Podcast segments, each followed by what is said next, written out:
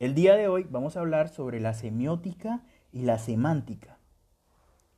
La semiótica es la disciplina científica que se encarga de estudiar los signos y las formas en que se construye y se transmite el sentido durante la comunicación.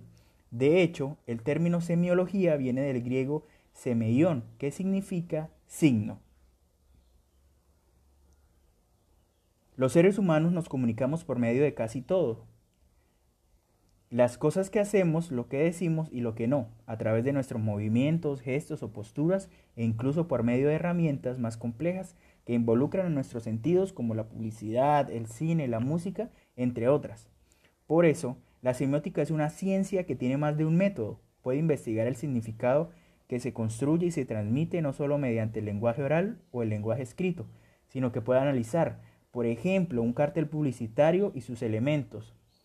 El cartel como estructura y cómo se utiliza su lenguaje, las imágenes y las formas estéticas, los colores y demás.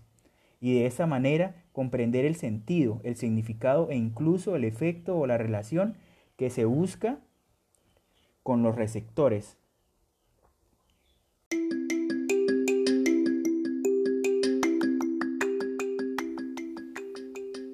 El término semántica proviene del griego semánticos, lo que tiene significado. Se refiere a los aspectos del significado, sentido o interpretación de signos lingüísticos como símbolos, palabras, expresiones o representaciones formales.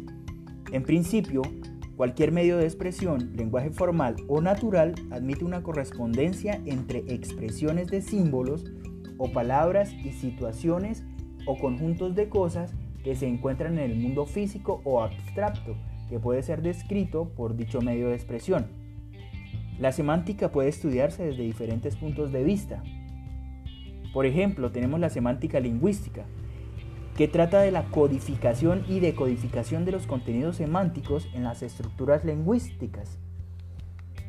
La semántica lógica desarrolla una serie de problemas lógicos de significación Estudia la relación entre el signo lingüístico y la realidad, las condiciones necesarias para que un signo pueda aplicarse a un objeto y las reglas que aseguran una significación exacta.